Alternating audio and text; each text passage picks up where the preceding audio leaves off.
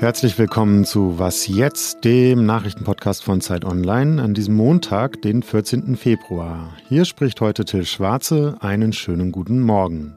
Und inhaltlich geht es heute hier um Russland und die Ukraine. Wie groß ist die Gefahr eines Krieges dort? Außerdem um diesen Mann. Meine Damen und Herren, verehrte Delegierte, dass Sie mir dieses Amt für weitere fünf Jahre anvertrauen. Und es gibt noch tierisch was zu heulen. Nun erst einmal zu den Nachrichten. Guten Morgen, ich bin Christina Felschen. Geheimdienste gehen davon aus, dass ein russischer Angriff auf die Ukraine unmittelbar bevorstehen könnte. Heute wird Bundeskanzler Olaf Scholz in Kiew mit Präsident Volodymyr Zelensky sprechen, unter anderem darüber, wie Deutschland helfen kann. Die Ukraine hat da schon eine Idee. Ihr Botschafter in Berlin forderte die Bundesregierung gestern auf, 12.000 Panzerabwehrraketen zu liefern. Deutschland will keine tödlichen Waffen zur Verfügung stellen, womöglich aber nicht tödliche Rüstungsgüter. Das wird gerade geprüft. Morgen fährt Scholz dann weiter nach Moskau, wo er mit Präsident Wladimir Putin sprechen will. Wie groß die Gefahr eines Angriffs ist und was Scholz bei seiner Reise erreichen kann, dazu gleich mehr im Interview. Zum ersten Mal seit Jahresbeginn ist die Zahl der Neuansteckungen pro 100.000 Einwohner und Woche leicht gesunken. Am Samstag hatte die sogenannte 7-Tage-Inzidenz mit 1474,3 ihren bisherigen Höchststand erreicht. Gestern lag sie darunter. Der Corona-Expertenrat der Bundesregierung geht davon aus, dass die Infektionszahlen bald schnell sinken werden. Sobald das Infektionsgeschehen schwach genug ist, könnte demnach die Maskenpflicht in Innenräumen für einen bestimmten Zeitraum aufgehoben werden. Allerspätestens im kommenden Herbst werden Masken dann aber wohl wieder nötig sein, betont der Expertenrat. Und zuletzt ein Blick auf den Sport. Die Los Angeles Rams haben den 56. Super Bowl gegen die Cincinnati Bengals gewonnen und das im eigenen Stadion. Für die Rams ist es der zweite Sieg im Finale der National Football League. Redaktionsschluss für diesen Podcast ist 5 Uhr.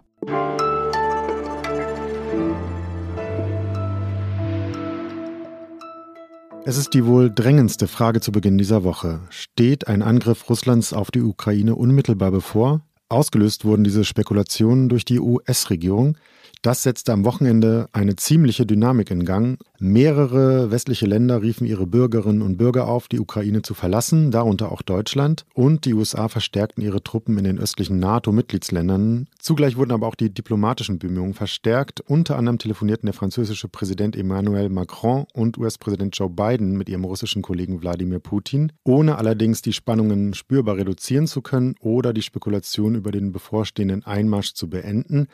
Und so starten wir an diesem Montagmorgen weiter mit vielen Fragen in die Woche. Ein paar davon beantworten kann uns hoffentlich mein Gesprächspartner jetzt, Michael Thumann, Russland-Korrespondent der Zeit. Hallo Michael. Hallo Till. Wie schätzt du die Warnung der USA vor dem russischen Einmarsch ein? Ja, welche nachrichtendienstlichen Erkenntnisse die USA da haben im Detail, das kann ich natürlich nicht beurteilen. Aber eins kann man sagen.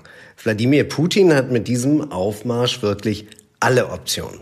Er kann den großen Einmarsch machen, er kann sich äh, auf Teile konzentrieren. Er kann aber einfach auch in den nächsten Wochen mit seinen Truppen die ganze Zeit um die Ukraine herum rotieren, äh, den Westen einschüchtern und damit halt äh, den Europäern und Amerikanern Zugeständnisse abtrotzen. Das heißt also, beide Optionen sind möglich und für welche er sich entscheidet, glaube ich, weiß er immer noch nicht selber, aber er kann es auch nur selbst entscheiden. Damit sprichst du an, was du auch in einem Text über Putin geschrieben hast, dass er nämlich einen Krieg in der Ukraine eigentlich nicht wolle, ihn aber durchaus in Kauf nehme und es ihm eigentlich darum gehe, Europa und die USA permanent in so eine Art Alarmbereitschaft äh, zu versetzen. Aber dienen diese vielen Truppen um die Ukraine also nur diesem Ziel? Nicht allein, glaube ich. Ähm, wenn nötig, könnte er intervenieren. Und es gibt ja in der Ukraine auch äh, Dinge, die ihn sehr interessieren. Das hat er ja im vergangenen Jahr auch mal in einem großen historischen Aufsatz deutlich gemacht, wo er sagte, wir, die Russen und die Ukrainer sind ein Volk. Das sehen die Ukrainer ja ganz anders.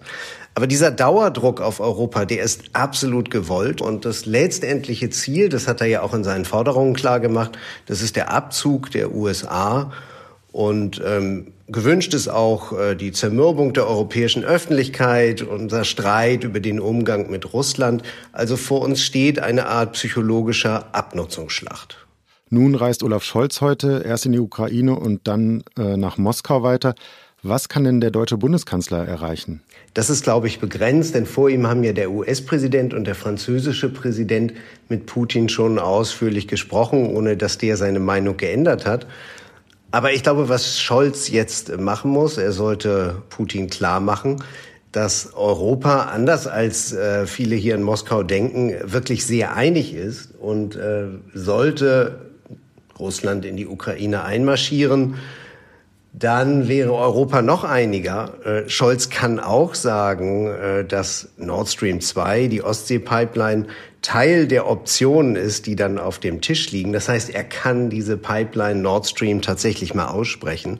Und mit anderen Worten Putin sagen, dass das alles einfach sehr, sehr teuer würde, wenn er in die Ukraine einmarschierte und dass es sich am Ende einfach nicht lohnt für Russland. Danke dir, Michael, für deine Einschätzung. Sehr gerne.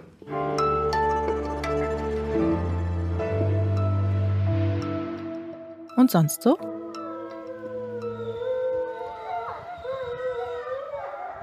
Was wir hier gerade hörten, war hoffentlich ein Triumphgeheul. Zumindest gibt es für die Tiere allen Anlass dazu. Denn ein Bundesgericht hat den Schutz der Wölfe als gefährdete Art in den USA wiederhergestellt. Mit dieser Einstufung wird die Jagd auf Wölfe in den meisten Bundesstaaten verboten. Gestrichen von der Liste bedrohter Tierarten hatte den Wolf die Regierung des früheren Präsidenten Donald Trump. Danach wurden im vergangenen Jahr Hunderte der Tiere getötet, allein 218 in vier Tagen. Doch auch die jetzige Regierung unter Präsident Joe Biden wollte den Schutz nicht wiederherstellen. Umso größer ist die Freude von Tierschützern über das Urteil. Und stimmen Sie jetzt ein ins Triumphgeheul?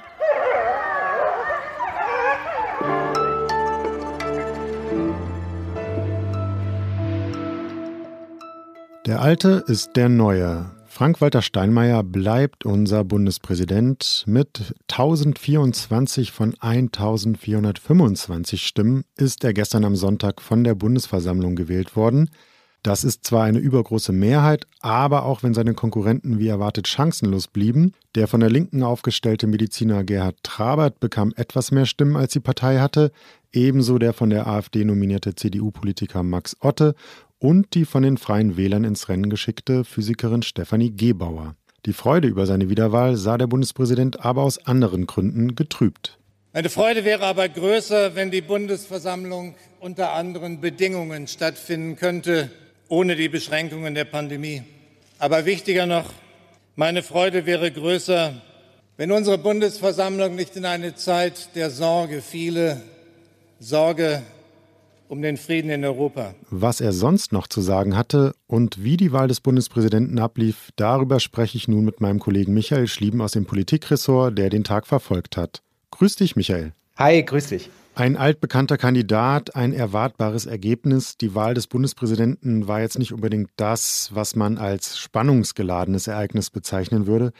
War für dich trotzdem etwas Überraschendes gestern dabei? Also wieder im Paul-Löbbe-Haus diese mehr als 1000 Wahlleute gesessen haben auf den vier verschiedenen Ebenen und wie sie da äh, gehemmt am Ende die Nationalhymne nur mitgesummt, aber nicht mitgesungen haben, das war schon ganz beeindruckend. Auch bemerkenswert fand ich an Steinmeiers Rede zum Beispiel, wie er Putin direkt angesprochen hat. Also der frisch gewählte deutsche Präsident oder wiedergewählte kritisiert sehr deutlich und warnt den russischen Präsidenten vor einer weiteren Eskalation. Das war deutlicher, als ich es bisher von Steinmeier gehört habe, sogar auch als ich es von Scholz bisher gehört habe in der, in der Drastik. Das könnte damit zusammenhängen, was auch man aus seinem Umfeld hört, dass er die zweite, seine letzte Amtszeit dafür nutzen will, wirklich Klartext zu sprechen und das, was ihm wichtig ist, auch zu benennen und sich nicht mehr hinter irgendwelchen äh, diplomatischen Formeln zurückzuhalten.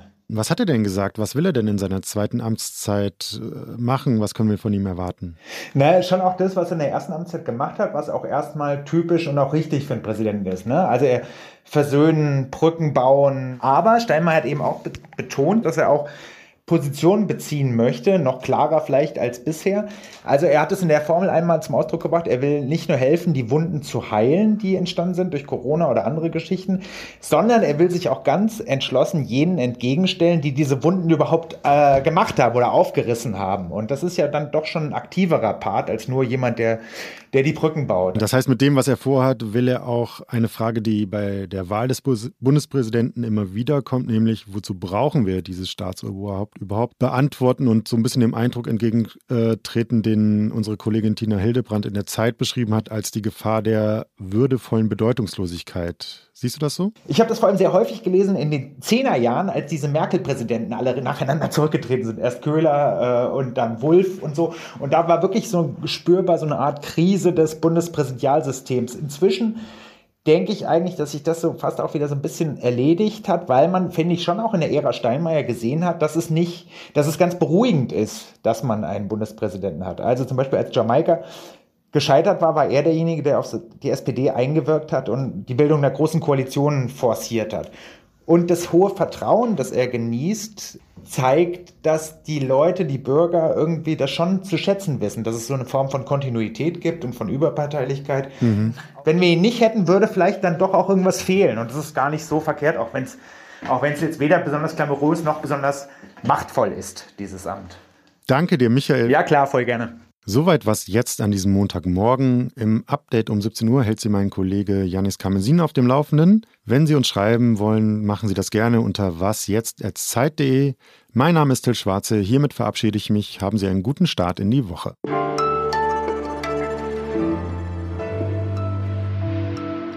Ach so, heute ist Valentinstag. Äh, ja, nee, also ich kann da gerne irgendwie den Wikipedia-Eintrag zu vorlesen. Das Brauchtum dieses Tages geht auf das Fest des heiligen Valentinus zurück, eines Märtyrers, in dessen Hagiografie möglicherweise die Vitae mehrerer Märtyrer